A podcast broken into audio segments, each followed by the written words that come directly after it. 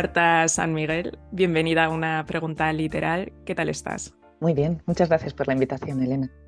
Pues a mí me hace muchísima ilusión poder por fin hablar contigo, tener esta, esta conversación, porque tu libro Antes del Salto, que está publicado en Libros del Asteroide, a mí me encantó. Además, fui yo la que hizo la reseña para Hace Prensa y es un libro que el año pasado a mí me iluminó una, no sé, una parte de, de mis lecturas anuales. Entonces, tú eres escritora, eres periodista y has publicado dos poemarios, uno de los cuales recibió además el premio José Hierro de Poesía y el año pasado pues publicaste tu primera, tu primera novela. Entonces, eh, primero que nada, yo te quería preguntar, ¿echas de menos las calles y la luz de Lisboa? Gracias por, por, llevarme durante este instante que ha durado la pregunta allí, porque solo nombrarlo y, y aparece. Lo echo de menos, pero sin, sin tristeza. Es decir, eh, era muy consciente cuando fuimos a vivir a Lisboa que era un tiempo eh, limitado por una cuestión laboral de mi, de mi marido. Pero, pero sí que es cierto que, que, la forma en la que miras, estando en Lisboa, no sé si es la luz, el ambiente o toda esa leyenda, ese relato mm. que hay alrededor de Lisboa, lo que hace que, que, tú mires las cosas de otra manera.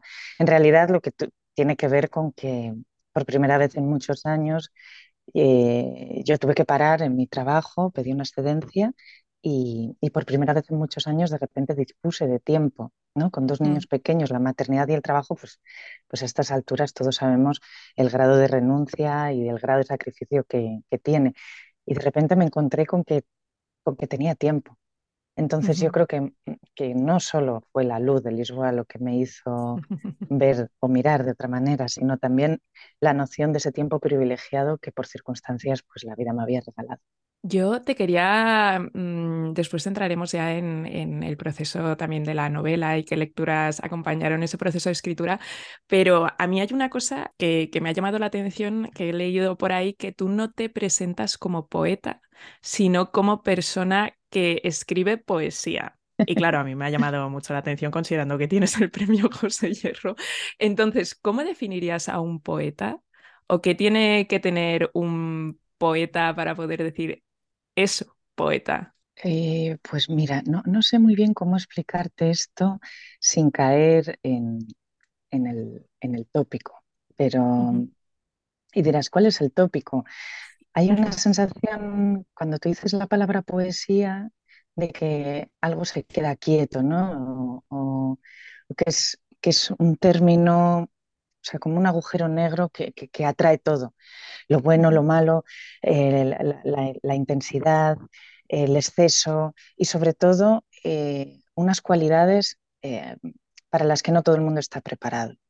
A ver, cuando, cuando yo empecé a leer poesía, Em, era pequeña y fue porque mi madre dejaba, bueno, pues ella leía poesía y de repente pues me daba libros o poemas, obviamente en el colegio también se daba poesía, pero se daba como se dan las cosas que, entran dentro de un temario, ¿no? Mm. de un currículo.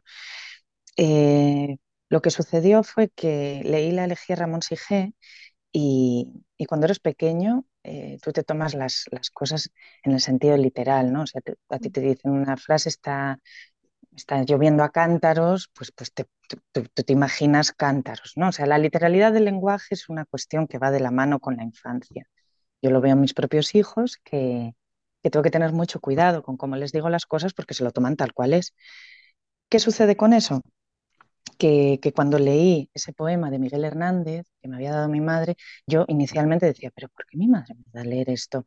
Porque no entendía nada. Yo veía a un señor que estaba triste y ya está. Eh, hasta que de repente tengo el recuerdo muy, muy mm, vívido en, la memoria de que iba por el pasillo de mi colegio, de, la zona de los baños hacia el aula, y era el aula de octavo de GB, o sea que más o menos con esa edad lo leí, y de repente iba corriendo y ¡pa! Y me quedé quieta como comprendí, de repente comprendí, ¿no? Me vino a la, a la mente ese beso que se me había quedado como deambulando en la cabeza, que era... Em, tanto dolor se agrupa en mi costado que por doler me duele hasta el aliento. Yo había leído aquello y yo había dicho, bueno, pues este señor está triste, hasta que de repente la sensibilidad, el pensamiento poético se activó y comprendí que el, que hay cosas que no se pueden nombrar simplemente diciendo me duele, porque, porque al final la palabra se agota, ¿no? Entonces, yo creo que desde ese instante en el que comprendí que, la naturaleza humana va más allá de los límites del significado de las palabras que utilizamos para explicarnos, en todo lo que he escrito y he leído, he buscado generar eso o que eso me lo genere los textos que leo. ¿no? Y yo más que, más que un género, creo que tiene que ver con una forma de vivir y con una forma de mirar.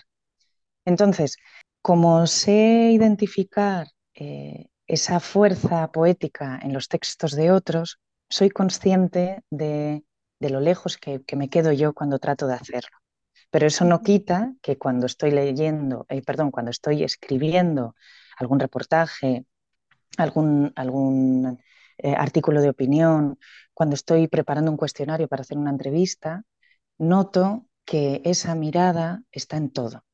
Es decir, voy, intento ir un poco más allá de decir, ¿te duele? ¿Y, cómo te duele? ¿Cuánto te duele? ¿Qué es lo que te duele? ¿Por qué te duele? ¿Hasta dónde te duele?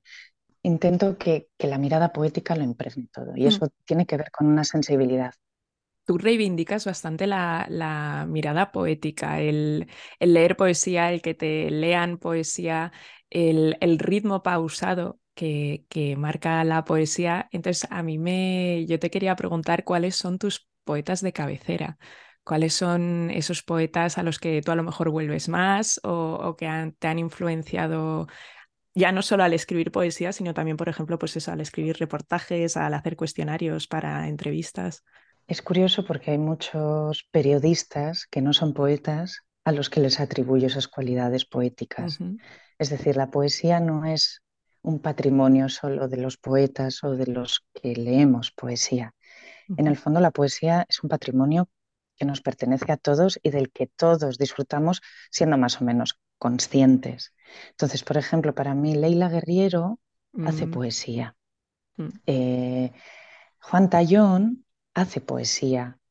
Eh, Manu Javois hace poesía. Eso por, por citar a tres, a tres periodistas mm. que, me, que me vienen así sobre la marcha. ¿no? Antonio Lucas es poeta y hace periodismo desde la poesía. Entonces, em, siempre, muchas veces me, me, dicen, ¿no? De, ¿has dejado la poesía para hacer novela? No, de la misma manera que no dejo el periodismo para hacer novela, ni dejo la novela para escribir un relato. ¿no? Creo que está todo eh, conectado a un nivel. Mm. Sí, pero a unos niveles, fíjate que no es. Tengo muy claro cuáles son los, los límites de los formatos, pero en el fondo creo que hay veces que, a la hora de contar eh, hay herramientas de la poesía que son muy útiles para hacer una buena entrevista y, las herramientas del periodismo diario de, batalla son muy buenas a la hora de resolver ciertos pasajes eh, cuando tuve que escribir cuando tuve que escribir la novela, ¿no? Y en ese sentido, volviendo y respondiendo a tu pregunta de, qué, de qué poetas han sido quizá los que más pozo me han dejado, obviamente em, José Hierro, mm, siendo de, Santander, es muy fácil que vayas paseando por la calle cualquier bueno, pues hay, hay, hay, esculturas, ahí está el bar donde él escribía poesía, em, que eh, impregna de alguna manera el, pozo poético que tiene la herencia literaria que hemos recibido en Santander, para mí está muy focalizado en, la luz y en, el mar que nos, que nos trasladó José Hierrón en su obra. Eh, fue también muy importante leer a, Dickinson, a Idea Vilariño. Mm. Mm. Yo es que Leila Guerriero me parece que es muy idea Vilariño, que noto mucho los ritmos. Clara Janés tiene un libro en visor que me, que me marcó mucho. Entonces, más que autores o autoras, creo que, que funcionan casi libros en concreto, ¿no? Por ejemplo, Diario de una Resurrección de Luis Rosales, em, leer, leer el, uno de los poemas, que a ver si soy capaz de, recordar cómo, eh, así he vivido yo con una vaga prudencia de caballo de cartón en el baño. Y viene a decir algo así como sabiendo que, que jamás me he equivocado en nada, sino, sino en las cosas que yo más quería. Eso es. A mí ese verso de Luis Rosales es una lección de lucidez majestuosa. O sea, como por ejemplo otro verso de Joan Margarit que dice, la lucidez es parte de este frío. Entonces, eh, ahí está escrito todo, ¿no? Muchas veces encontramos consuelo en, los pensamientos y las reflexiones que, otros que nos han precedido han puesto, han puesto por, escrito. Entonces, te he citado algunos poetas así al azar, pero por ejemplo, Elena Medel, que es una poeta joven, para mí cuando estaba empezando, leerla a ella fue como... Me, me abrió un canal en la cabeza porque dije, todo es posible, o sea, puedes es posible hablar de bikinis en poesía, ¿no? E, y es, es posible romper con, con, cierto estatismo estético. Mm. Y admiro muchísimo a los buenos poetas y por eso eh, yo, yo, he escrito poesía y sé que, que, suena un poco butade, ¿no? Escribo poesía, pero no quiero llamarme poeta. Es que realmente me, me abruma, me abruma decir que soy poeta. Mm, y tú eh, sabes muchos, es que ahora me he dado cuenta que has ido recitando distintos versos, distintos poemas. ¿Sabes muchos de memoria? ¿O cómo valoras la memoria? que va, que va. Fíjate, mi hijo ayer justo eh, me dice, mamá, nos vamos a disfrazar de piratas y, nos hemos aprendido la canción del pirata de Espronceda. Y yo, ¿de verdad? Y diciendo, bueno, a mí me sacas de los cañones por banda el primer verso y el primer, eh, la primera estrofa y ya está. Y de repente me dice, no, nos han dicho que, que, nos aprendamos hasta donde queramos. Y de repente me lo recito entero. Entero. Entero, que es que yo no sabía cómo acababa aquella canción. Y, y le dije, o sea, lo que sentí admiración por, por él, porque Claro, con la, con la, mentalidad de nuestro tiempo. ¿no? ¿De qué sirve memorizar un poema? ¿De qué sirve mirar un atardecer? ¿no? Bueno, pues si mm. nos ponemos así, no sé, nada sirve para nada. Sin embargo, mi hijo estaba eh, entonando el ritmo, jugando con las imágenes, entiendo que sin comprenderlas del todo. ¿Por qué? Mm. Porque yo cuando tenía su edad tampoco comprendía del todo las imágenes. Solo espero que como lo tiene ahí en la memoria, en un momento dado algo haga clac y suceda, ¿no? Que de repente esa sensibilidad suya pues se abra, ¿no? Como estos huevos mágicos de las películas y, quede en él ese pozo de, qué es esa otredad que hay detrás de las palabras que, decimos. Entonces, eh, a tu pregunta, eh, tengo una memoria terrible, que también es otra de las paradojas, ¿no? Se supone que un periodista tiene que tener muy buena memoria. Yo tengo mala, muy mala memoria. Mm. Tengo buena memoria eh, sensitiva, o buena memoria emocional, pero, o sea, yo creo que solo me sé tres o cuatro versos potentes, las estrofas de Llegué por el dolor a la alegría, por ejemplo, del poema Alegría de José Hierro, y, y lo que tengo más como enraizado dentro es lo que me provocó la lectura de ciertos poemas lo que me provocó la lectura de ciertos libros, que es lo que yo intento luego cuando, cuando alguien comete la osadía de preguntarme, oye, ¿y si quiero empezar a escribir poesía o si quiero empezar a leer poesía? Pues eso que tengo aquí dentro es, ¡buah! me sale para afuera mm. y espero que por osmosis o por, por, por, contagiarles la emoción, que alguno caiga, tropiece y caiga en algún libro de poesía. Y tú, Marta, te mueves entre el mundo de la realidad por, tu faceta como periodista y también en el mundo de la ficción, pues por tu faceta como, como novelista. ¿Crees que los buenos periodistas tienen más difícil ser buenos novelistas porque mm, tal vez ya están involuntariamente encorsetados por los límites que impone el oficio? En esto no me atrevo a generalizar porque mm, conozco este, a muy buenos periodistas que son grandes novelistas, por ejemplo Pedro Simón y yo sí que es cierto que te puedo hablar de mi experiencia personal en la que cuando estaba escribiendo la novela tuve que en un momento dado mandar a paseo a la periodista porque notaba que a la hora de escribir eh, algo me frenaba y decía, esto, esto que estás contando no fue así, porque efectivamente mi novela parte de un hecho autobiográfico que es real. Hmm. Pero, y claro, yo paraba de escribir y volvía hacia atrás y borraba, ¿no? Hasta que me di cuenta de que lo que estaba escribiendo no era una crónica personal, mucho menos era una autobiografía. Y, hasta que no le dije, vete a paseo, por no decir una expresión aún más aún malsonante, de repente ya eh, noté que, pum, que fui capaz de soltar las manos. Con lo cual, en cierta manera, en mi caso, la periodista sí que me frenaba. ¿Por qué? Porque después de 21 años ejerciendo el mm. oficio, creo que hay ciertas dinámicas eh, en el pensamiento y en la hora, sobre todo, de estructurar el relato que me hacen ser extremadamente fiel a los hechos y a los datos. ¿Qué pasa cuando escribes ficción, cuando te lo tienes que inventar todo? Que, que esa libertad da muchísimo miedo. Y es mucho más fácil dejarte guiar por, por, los hechos, ¿no? Porque al final es como un caminito que está marcado. Pero en el fondo, como te decía antes, creo que hay uh, como varias vías de, que, que, se comunican unas con otras. Mm. Eh, la novelista no habría sido capaz de escribir antes del salto sin que hubiera estado por ahí la periodista echándole un cable. Y como lectora, ¿a qué género tiendes más? O sea, porque tú has escrito Uy. poesía, has escrito no ficción, has escrito ficción. Como lectora, ¿a mm. qué tiendes más? ¿A la novela? ¿Al poema? Oh, esto, a ver, como cuando me preguntan un autor, pues no, no puedo decir un autor. Uh -huh. Creo que va con, fíjate, a que tú no lees lo mismo ahora que hace cinco años, que hace diez años, y lo mismo con la música, a que en tus mm. listas de reproducción no es lo mismo ahora que en los CDs que te grababa algún amigo o alguna amiga hace diez años. Bueno, pues a mí me sucede lo mismo con los libros que leo, es decir, en la mesita de noche siempre tengo algo de ensayo eh, y algo de poesía y una novela, ya sea ficción, no ficción, autobiográfica, diarios, eh, ¿Por qué? Porque con cada, de la misma manera que, que, por la mañana tú te levantas y dices, hoy, hoy me apetece ponerme no sé qué tipo de ropa, pues me sucede lo mismo con, con los libros.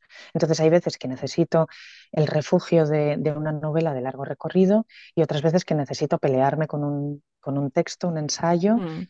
O, y luego el, la poesía, siempre me gusta leer un poema antes de dormir. O igual puedo estar dos uh -huh. semanas sin abrir el libro de, de poesía, ¿no? Ahora, por ejemplo, tengo el último verano de Diego Garrocho y de vez en cuando me leo uno de sus artículos y, y me estoy leyendo califatides de novelas, una, una, detrás de otra. Me meto con un autor y, y, y puf, voy, voy con él yeah. hasta atrás. ¿Qué sucede? Obsesión. Que luego pasan los años y, y, no, no suelo volver a ese autor, ¿no? Uh -huh. me, me pasó bueno, hay autores a los que siempre vuelvo, ¿no? Antes me has dicho, por ejemplo, un poeta, hombre, eh, Pessoa, pues a Pessoa vuelvo recurrentemente, ¿no? O a Natalia Ginsburg, siempre vuelvo a ella. Mm. Pero sí que es cierto que hay otros autores que los he leído con devoción, como estoy leyendo Son ahora, Califatides, y, y, no sé si el día de mañana, o sea, no sé los, los autores que leo si van a ser pertenecientes justo a ese tiempo o van a venir conmigo, que pues eso, como puede ser,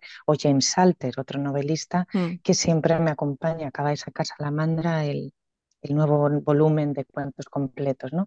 Pues eh, hay autores que sí que vienen, que vienen conmigo. David Trueba, David Trueba como, como periodista y como novelista, haga lo que haga, siempre me acompaña y viene conmigo, ¿no? Entonces, así voy eh, combinando. Me, me he visto uh -huh. de, de, me he visto cada día según el tiempo que hace, cómo me encuentre yo, lo que tengo que hacer.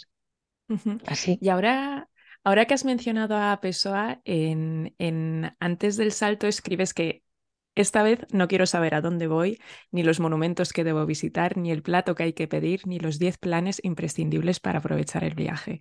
En cambio, releva a Muñoz Molina y a Pessoa y me configuro una idea de ciudad paralela a la oficial. ¿Qué otros libros te acompañaron pues, en, en, esa nueva eh, etapa vital en, en, Lisboa y que otros libros te ayudaron también a configurar eh, esa idea paralela a la oficial. Fue muy especial leer El invierno en Lisboa de uh -huh. Muñoz, Molina, Muñoz Molina, porque era un, un volumen muy viejito y, y era de mi madre.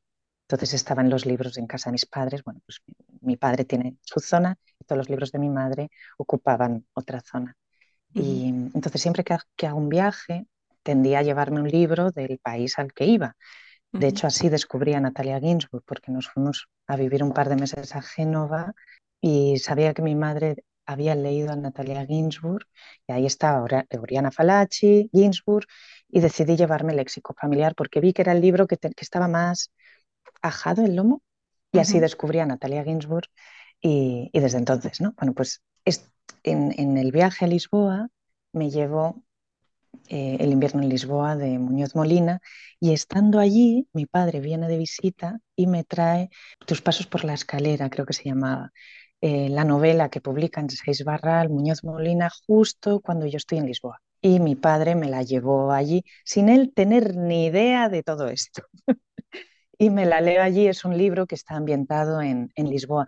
Y era un desdoblamiento fascinante porque porque él estaba hablando de situaciones de Lisboa, de, de, la atmósfera de Lisboa, de calles, de barrios, de edificios, y yo estaba allí leyéndolo, ¿no? Entonces es lo, lo más parecido a estar al otro lado del espejo de Alicia que, que he sentido. Y de, de, Pessoa, que me preguntabas, la, fue muy importante un, un librito pequeñín, eh, que, ¿cómo se llamaba? Suave, Suave es la noche. Creo que es un volumen eh, pequeñito de poesía que editaron de, bolsillo y, antes del viaje fui a comprar una libreta. Pues creo que es una, bueno, pues esto, ¿no? Un vicio que tenemos muchos, porque lo habla con mucha gente de no, y antes de un viaje tenemos libretas a porrón, pero siempre tienes que llevarte una nueva. Una nueva. Bueno, pues fui a, a la librería de, mi librería de cabecera, digamos, hasta mi segunda casa en Santander, que es la librería Gil, y, y, claro, no podía llevarme libros porque llevábamos las maletas justas para hacer la mudanza y todo esto. Y, y dije, pero este que es pequeñito tenía el tamaño así como de un, de un, un pasaporte, o sea, poco más grande. Y eso fue muy importante porque releí todos los eh, principales poemas de todos los heterónimos de, de, de Pessoa, ¿no? O sea, a mí, mi favorito siempre fueron los poemas que firmaba como Álvaro de Campos y, uh -huh. y, nada, uno de los libros que me llevé, que estuvo conmigo en Lisboa y que volvió, es el libro del desasosiego, que son pequeñas entradas a modo ensayístico, más reflexivo, que mezcla un poco lo narrativo y lo poético. Pero yo diría que, que esos tres libros fueron los, los fundamentales. Y estando allí, pues hice varios viajes a España por circunstancias y cada vez que venía me llevaba. Y ahí me llevé a todo Halfon, que no tiene nada que ver mm. con Lisboa, pero Halfon me gusta muchísimo. Y, y, yo creo que esas fueron las lecturas que, me, que más me, me, quizá me atravesaron o me marcaron. Sé que también me llevé algo de Annie Ernaux, no recuerdo si fue una mujer, y de Valeria Luiselli me llevé Los Ingrávidos y todos, todos volvieron. No sé cómo lo hicimos a la hora de volver con el peso de las maletas.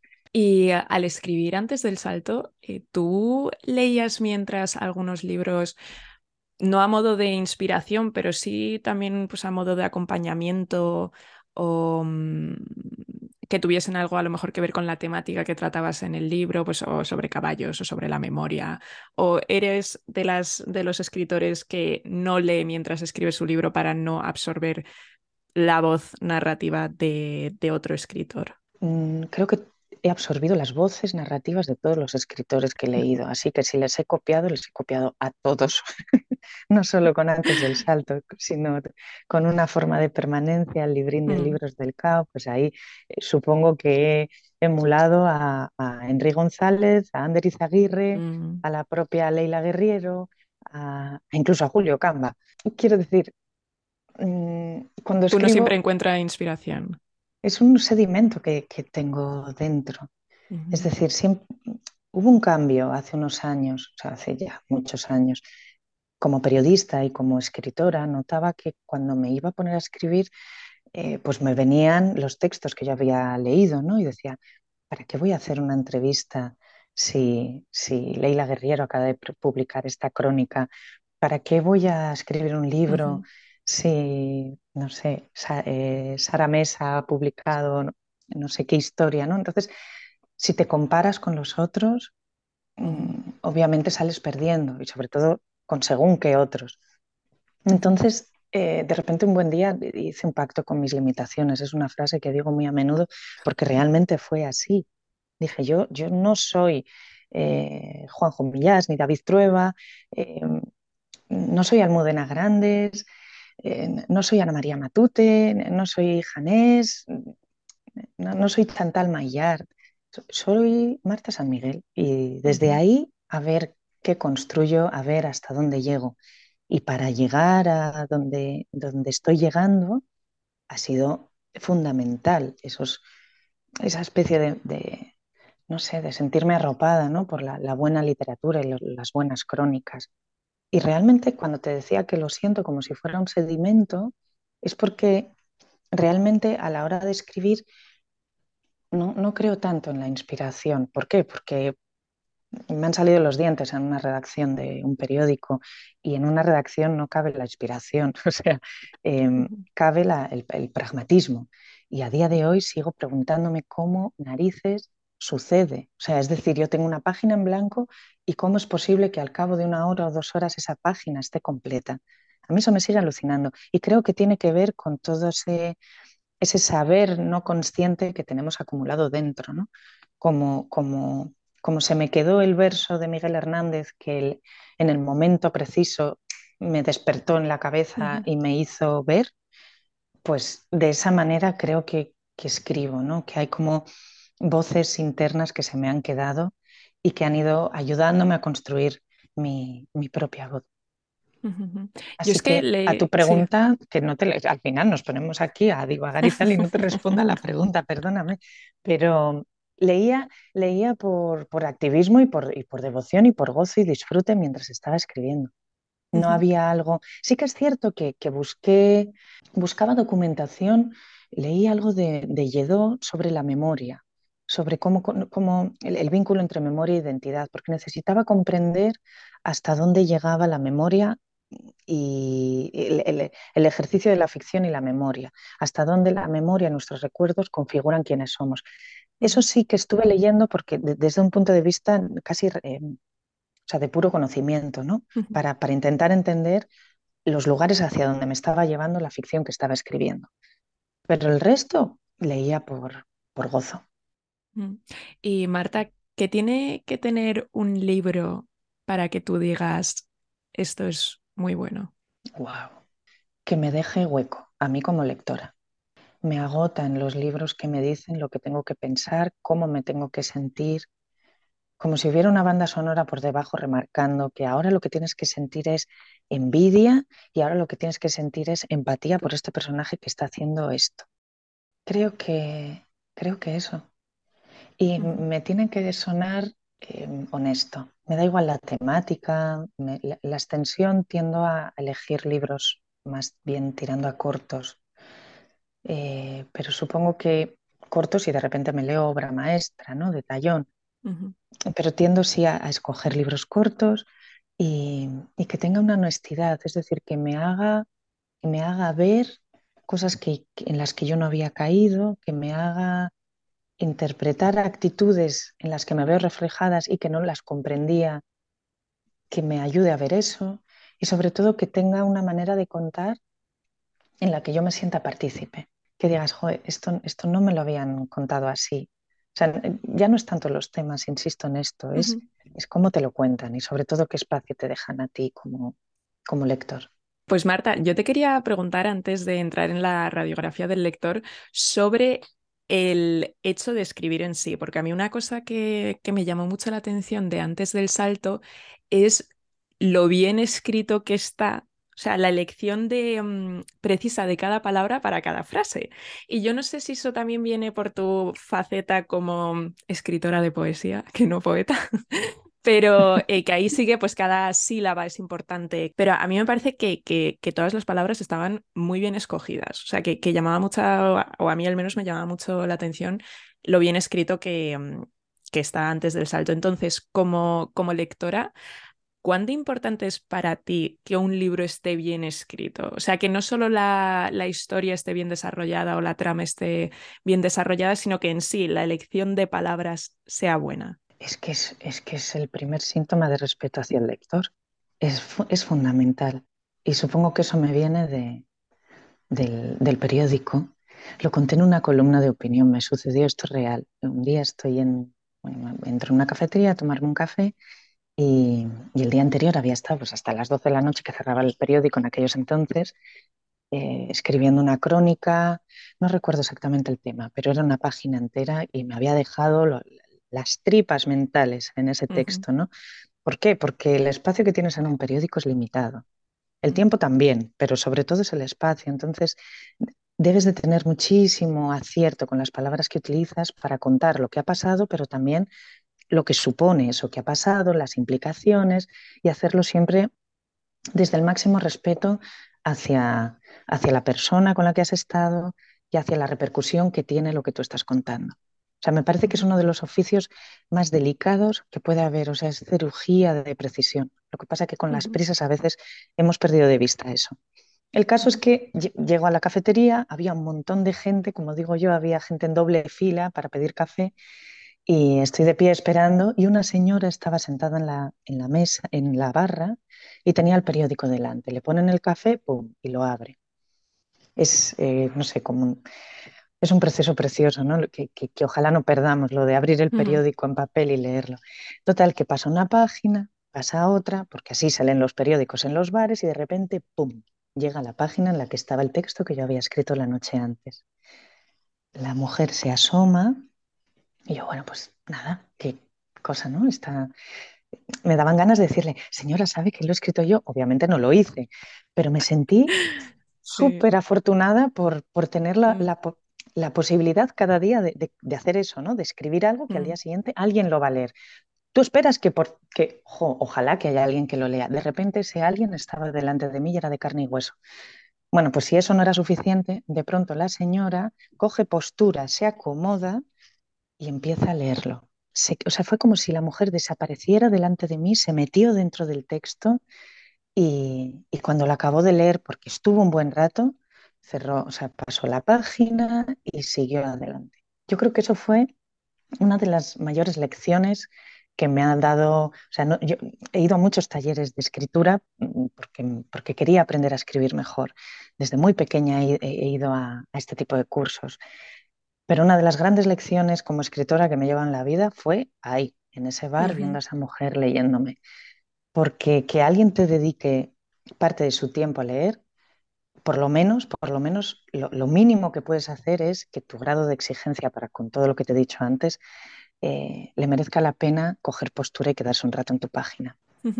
¿Y hay algún, eh, para ti como, como lectora, hay algún escritor en particular que tú admires por su forma de, de, escribir, o sea, por su forma de escoger las palabras? O sea, que digas, es que escribe sí. muy bien. John Cheever. John Cheever. Me quedo con John Cheever. Y, y me quedo con, eh, desde otra perspectiva, pero me quedo con Natalia Ginsburg. Uh -huh. Porque es, me encanta, porque con apenas un puñado de palabras eh, absolutamente domésticas y cotidianas, y cuando digo domésticas es porque muchas veces el, el foco narrativo está en lo doméstico, eh, nos narra por dentro. Y ella sí que tiene una puntería a la hora de, de, escoger las palabras, porque no es tanto las palabras que escoge, sino el orden en el que los pone, uh -huh. en el que las pone, lo que me, lo que me abruma uh -huh. de ella. Pero sí, te estaba escuchando y pum, me ha venido Chiver. Sí. sí, la verdad que escribe muy bien. Bueno, pues Marta, entramos en la radiografía del lector, en las preguntitas más cortas. Entonces, un libro que esté ahora mismo en tu mesilla de noche y al que le tengas muchas ganas. Pues Otra vida por vivir de Califatides. A mí Califatides y ese libro en particular de Otra vida por vivir es que me encanta. O sea, me parece He Me terminado encanta. el de Morriña y este lo he cogido en la biblioteca de mi pueblo porque no doy abasto a, a mm. sino a comprar lo mío, lo de los sí, niños sí, y demás, sí. y voy intercalando y ahora he pedido prestado el de Califatides, pero ya lo he encargado en la librería. Porque me pasa esto también, Elena, soy, soy terrible. Hago esto, ¿no? De intentar ser un poco pragmática desde el punto de vista económico y, y, digo, bueno, pues leo y pido prestado en la biblioteca. Pero es que muchas veces lo que leo en la biblioteca voy y me lo compro después. Ya. Ah, sí, ¿Volveré sí, a ello el, el, día de mañana? Pues no lo sé, pero soy de leo subrayando. Le pongo, eh, pico las, las, ay, pico, perdóname, doblo las puntas de las páginas y apunto en la, en la última página de atrás eh, referencias y dialogo mucho con el libro, uh -huh. sea poesía, ensayo, novela, lo que sea, dialogo con ello y el día de mañana, pues a veces recurro a libros o no, pero sé que son como, un, como mapas emocionales eh, dispuestos por la librería de casa, ¿no? Y entonces esto con uno de la biblioteca no lo puede hacer, porque si no, pobrecito, mm. el siguiente que venga diga, pero esta persona obscena que ha dejado un rastro de, de, su pensamiento aquí en mi libro. Entonces el que tengo, el que tengo ahí en, la mesa es el de, el de Califatides. Un libro que te haya hecho feliz. Jo, pues mira, Ganarse la vida de David Trueba. Es un librín pequeño, un pequeño ensayo, porque Porque te sientes un poco solo cuando tienes esta vocación por dentro, que ahora hay mucha gente que lo llamamos un poco de cachondeo y sorna, eh, ser un letra herido. Pero en el fondo, yo durante mucho tiempo me sentía eh, sola en esta especie de, batalla contra molinos de viento. ¿no? O sea, si eres periodista, el romanticismo se queda a un lado, o sea, puedes apelar a, cierta épica de la narración y demás, pero yo, yo, yo quería aprender a contar, a narrar, a narrarme, a narrarnos.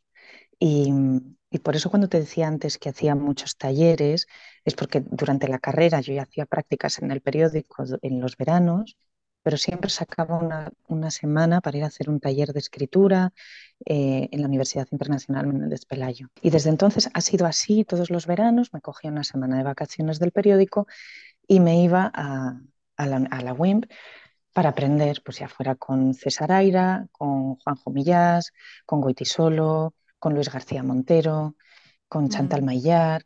Em, es decir, había como una, con Lorenzo Silva, había una búsqueda constante de, por, descubrir cómo se hace esto. ¿no? Yo tenía la necesidad de contar, pero no sabía contar. Sabía resolver temas en el periódico, pero no, no, sabía contar.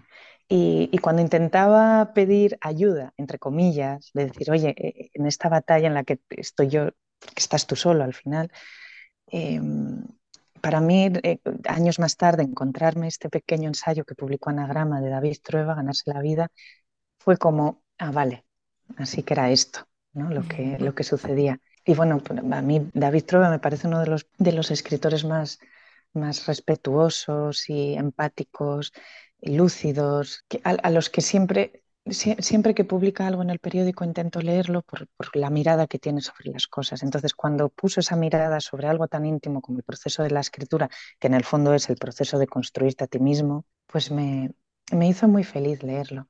No lo sé. Creo que me quedaría con ese, no sé si es porque estamos más hablando de periodismo o, qué, pero me, ha venido ese.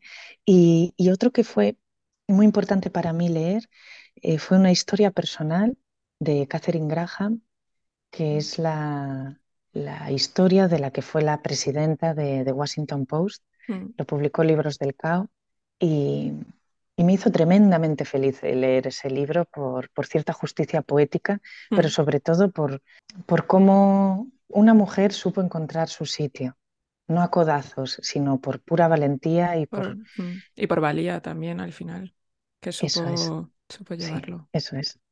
Y no sé, si me pongo a, hablar de libros que me han hecho felices, es que la lectura es un ejercicio tan sencillo que me hace, más que feliz, me provoca placidez.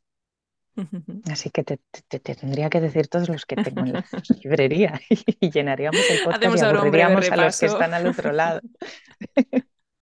Una antología poética a la que siempre vuelvas o a la que más vuelvas. La poesía vertical de Roberto Juarroz. Si no la has leído, dale con ello. Dale con ello. De hecho, eh, mi segundo poemario se llama El tiempo vertical y obviamente estoy años luz de Juarroz, pero fue fundamental para entender muchas de las cosas que estaba escribiendo en aquellos entonces y que a día de hoy atraviesan la novela antes del salto. El tiempo, la memoria y el paso del tiempo y los efectos que este tiene es una constante en todo lo que he escrito.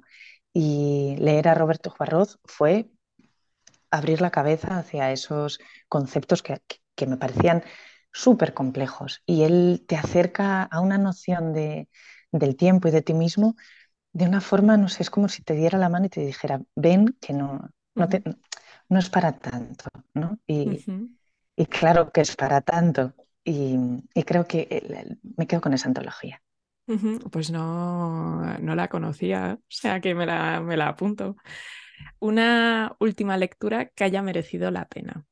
Pues Pascal Canillar, no hablo francés y probablemente he pronunciado mal su, mm. su, apellido, pero es el premio Formentor de este año y dije, vamos a meternos en, en él. Y he leído la lección de música, pero me tengo que quedar, he leído Las Solidaridades Misteriosas, que es novela, y que ha sacado Galaxia Gutenberg. Y el que me voló la cabeza es Butes. que está en sexto piso. Bueno, pues es un autor, eh, es, peculiar, es complejo, pero tiene un mundo interior maravilloso en el que aúna lo literario y la música. Y me ha parecido o sea, fascinante. Y efectivamente he entrado en él a, raíz del, Formentor. Y Butes cuenta la historia de un, un, personaje que, que, sí que se deja llevar en la Grecia clásica, sí que se deja llevar por el canto de sirena, al contrario de lo que hizo Ulises, pues en otro libro de los argonautas, él sí que salta, ¿no? Entonces, bueno, hace un análisis de, de la música y, el, y, y, lo que son y nuestra identidad y cómo ese vínculo es, es eh, en, en, el sentido preverbal del vínculo, ¿no? O sea, de cómo antes de ser seres que hablamos, somos seres que, que sentimos, somos seres sensoriales. Y nuestra primera noción de la existencia es a través del sonido del agua en el útero materno. Así que sí, me voy a quedar con, con, con Pascal Canillar.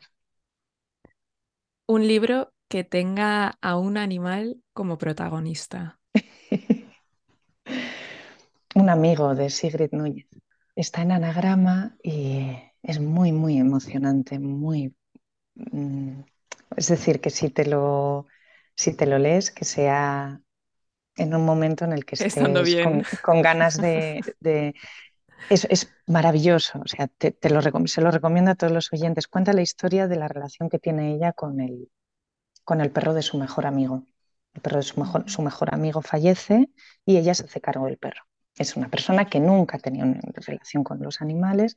Y no es tanto eh, una historia sobre el perro, sino el perro se convierte al final en un, pues es el McGuffin, digamos, ¿no? Es la excusa para, para abordar la historia de la amistad que les, que les unía. Uh -huh. En el fondo no deja de ser lo que hago yo con Quesan, ¿no? El caballo de la uh -huh. novela, que se convierte en, en, pues en el caballo de Troya para entrar y, para entrar y hablar de, de, de otros temas, sí. Un libro que hayas releído más de dos veces. Madre mía, pues no soy yo de repetir muchos libros. Eh, pues supongo que los que más he releído son los libros de poesía, porque la poesía, uh -huh. como todo, a ver, cualquier libro que lees hoy, lo lees el día de mañana y ha cambiado por completo, uh -huh. porque tú has cambiado, lógico. Y... Pero supongo que, creo que, que sí, que Luis Rosales, el diario de una despedida, sería este. O Alegría de José Hierro, Sí, supongo que cualquiera de los de poesía. Estos dos supongo que sí, más allá del del libro del desasosiego, que es, no es que vuelva a releerlo, es que lo, lo tengo en donde yo me siento a leer, está como a mano, ¿no? Mm, y siempre está disponible. Sí, entonces, mm. pum, lo abro y al azar, de dónde, dónde está, pues eh, aquí, venga, pues por dónde abro, por aquí, pum, y leo un par de entradas y lo vuelvo a cerrar. Esto sí que lo hago. Antes me has preguntado qué, qué tipo de lecturas hago para mientras estoy escribiendo. Sí que es cierto que la, la anterior novela, que está en el cajón y, y ahí quedará, notaba a veces que, que, me, que me costaba seguir porque no encontraba el tono porque, y estaba trabada. Y tenía años luz la novela de James Salter en la mesa, uh -huh. pero no como, no, no, no, no, no para leerla, sino para desatascarme. Entonces cogía, abría la novela, leía y la forma de escribir de James Halter es pues como cuando te plantas delante de un río y simplemente estás ahí viendo pasar el agua, pues con esa fluidez es como, vale, ya está. Y, y te dejas llevar y volvía y retomaba la escritura, ¿no? Entonces, eh, supongo que, que, vuelvo más que a libros, vuelvo a autores, fíjate. Una temática sobre la que te gustaría que se escribiese más. La música. Me encanta el piano. Y ojalá ¿Tocas el piano? hubiera aprendido, no, ojalá hubiera aprendido a tocar, pero siempre escribo con piano. De, pero ¿Sí? desde hace años, ah. sí, siempre, siempre. En casa siempre había música clásica puesta uh -huh. y es algo que yo no fui consciente. Tchaikovsky sale en el libro, eso es. Sí. Yo no fui consciente de que había música clásica en mi casa hasta que me fui a estudiar a Pamplona. Y uh -huh. compartía piso con otras tres, cuatro chicas y notaba que faltaba algo. Esto lo comprendí mucho tiempo después. Faltaba algo y había ruido y era, bueno, pues yo también era adolescente, primero de carrera, pues era, era una incomodidad que sobrellevaba encantada de la vida. Pero sí que había algo que, que, que notaba que faltaba y me di cuenta al cabo de varios años viviendo fuera, al volver a casa, esa incomodidad no estaba y no había ese, ese punto solitario que tenía estar en el piso rodeada de gente. Y me di cuenta que era eso, que era la música clásica, que formaba parte de mi, de, de, mi manera de estar en casa, como el que llegas y te pones las zapatillas, pues para mí era poner que, que, su, que hubiera esa música de fondo. Y de hecho llegó un momento que escribiendo, claro, en un periódico hay tanto ruido, tanto ruido que te tienes que aislar. Hay gente mm. que tenía la capacidad de aislarse de manera natural. Yo me ponía música clásica. Sí. Y llegó un momento en los años en los que estaba en la sección de cultura que tenía medido lo que tardaba en escribir un texto de media página y sobre todo las aperturas de, de doble página de 1200 palabras para el suplemento cultural que, que sale los, los, viernes en el diario, que se llamaba Sotileza, pues un texto de 1200 palabras era un concierto de piano. Y en cambio, en, y en cambio eh, la, los pequeños sonetos eran los que utilizaba para las, las, las, piezas más pequeñas del día a día. ¿no? Entonces, según lo que tuviera que escribir, Ay, me ponía bueno. una cosa u otra. Sí, entonces Ay, el bueno. piano siempre ha formado parte de, de, de, mi escritura, porque creo que la escritura es ritmo. Entonces, por eso me, me, ha gustado tanto leer los libros del Premio Formentor, porque obviamente hay grandes libros sobre músicos, o sea, de, sin ir más lejos, Opus Gelber de Leila Guerriero es un, perfil crónica barra novela, biografía majestuoso mm, sobre un pianista, sí. ¿no? Entonces, sí, sí, sé que hay muchos libros de música, pero a, a mí en lo personal eh, la, la, música, yo no concibo la, la, la, escritura sin la música, ¿no? Entonces uh -huh. los grandes escritores tienen una musicalidad por dentro que, que siempre que, que, haya algún autor que se acerca a, a, ese tema, pues supongo que es porque por ahí es donde estoy ahora, ¿no? Estoy pensando más en esos temas para lo, para lo que quiero escribir. Un escritor o escritora y un libro que hayan sido clave en tu desarrollo como lectora y como persona eh, léxico familiar de Natalia Ginsburg. ¿Por qué? Porque desde entonces he ido cayendo en todas las, en todas las ediciones y actualizaciones que se han ido sacando. ¿no? Uh -huh. Yo le tengo, el día que tenga a Andrés Barba delante, le agradeceré en persona las traducciones maravillosas que hace de, sí. de sus libros, ¿no? Sí. Pero la novela Y esto fue lo que pasó, o, o Domingo, o Sagitario, o Querido Miguel, esas pequeñas novelitas, eh, todo lo que ha ido sacando y he ido leyendo de ella mm. ha sido muy importante en mi formación como escritora, pero también como eh, en lo personal. Uh -huh. Creo que yo pierdo a mi madre en 2007 y, y ya lo he dicho otras, en otras ocasiones, que la, la, las escritoras, empecé a leer a autoras, no tanto por activismo, que luego también, sino sobre todo porque había una figura femenina de referencia que en mi vida había desaparecido. Uh -huh. Y de pronto encontré que en las voces de, de autoras encontraba ese, ese refugio, ese ánimo, esa complicidad, esa existencia paralela en la que yo podía encontrar cierto reposo y, y sobre todo esa sensación de, de seguridad. ¿no? La figura materna, si algo proyecta, es es una forma de seguridad y de estar en el mundo que creo que no hay nada ni nadie que lo pueda proyectar como una madre. Y en ese sentido, pues entraron Vivian Gornick, entró Joan Didion, entró Rachel Kask, entró Annie Ernaux, la propia Ginsburg, incluso Marta Sanz, ¿no? con su lección de anatomía fue fundamental para mí leerla. Eh, luego las novelas de Maggie O'Farrell, en ese sentido, eh, muchos de los autoras eh, me, llevaban a, me llevaban a Asteroide, ¿no? Asteroide, o sea, no es porque sea mi editorial, pero, pero durante pues, una década ha sido fundamental leerlos, sí. o sea, en mi formación como lectora y, y, en mi formación como escritora, ¿no? Con lo cual, haber mm. llegado a publicar con ellos, pues es como el, el redoble de tambores final, ¿no? ¿Y de, de Ginsburg has leído Las pequeñas virtudes? Sí, mi oficio... Es que hay Sí. sí. mira, fíjate, en ese, en ese pequeño ensayo contesta la pregunta que tú me has hecho, porque ella dice que cuando escribe reseñas o artículos, porque ahí estaba trabajando, haciendo piezas eh, eh, más como periodista, ella dice que lo puede hacer y que lo hace, pero que siente que pide prestadas palabras a otros. Y sin embargo, que cuando ella escribe sus propios relatos, Las palabras son suyas, son propias, Mm. ¿no? Y mm, al principio de la entrevista me preguntabas, ¿qué le pides a un buen, a un buen libro?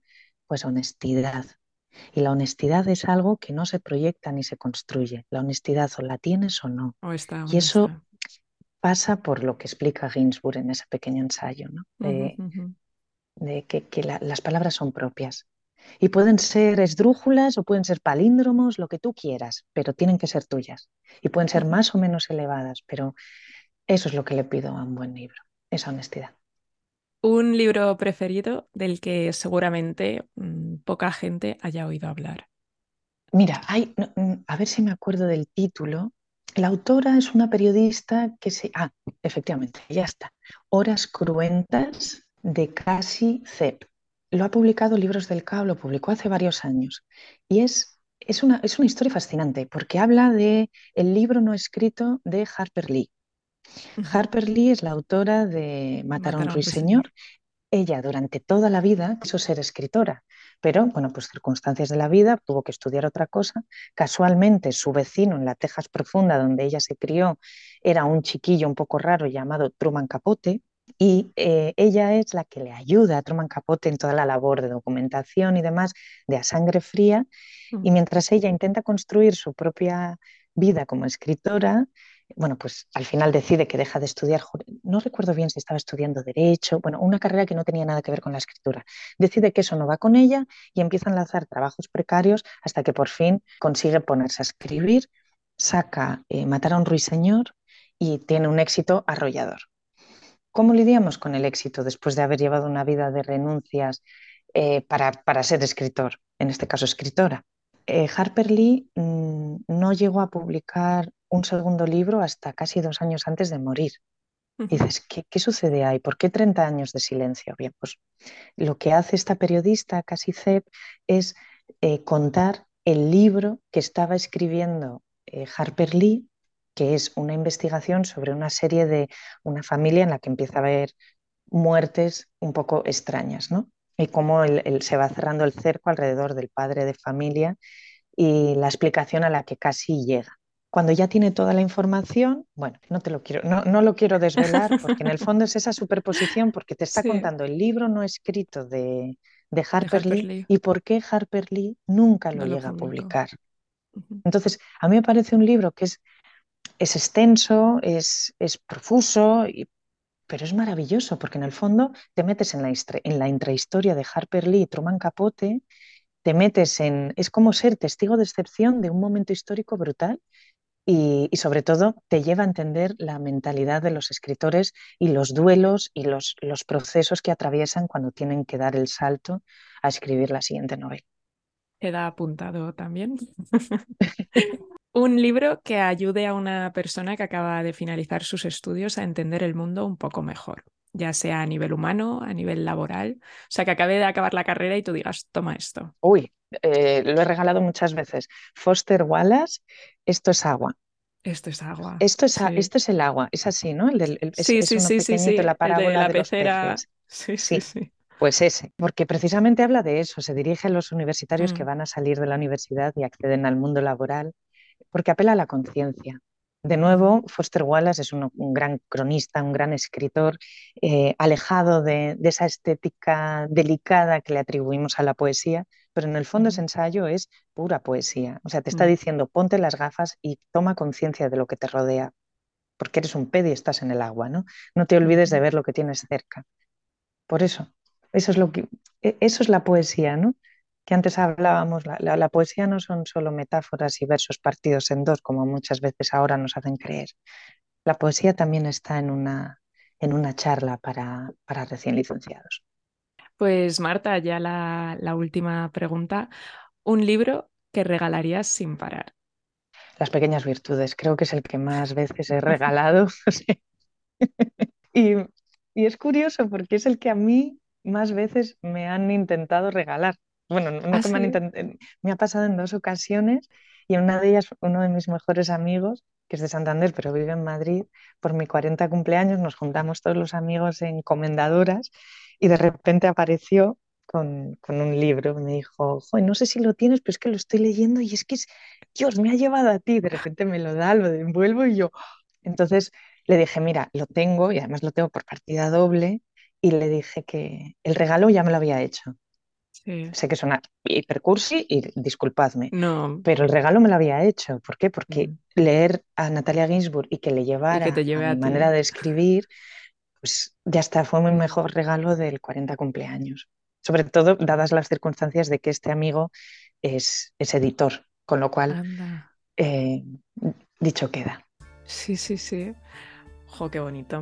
Pues Marta San Miguel, muchísimas gracias por este rato, por esta conversación. Estaremos muy pendientes de lo próximo que escribas, con muchas ganas de leerlo y, y muchísimas gracias. Gracias a vosotras. Un abrazo.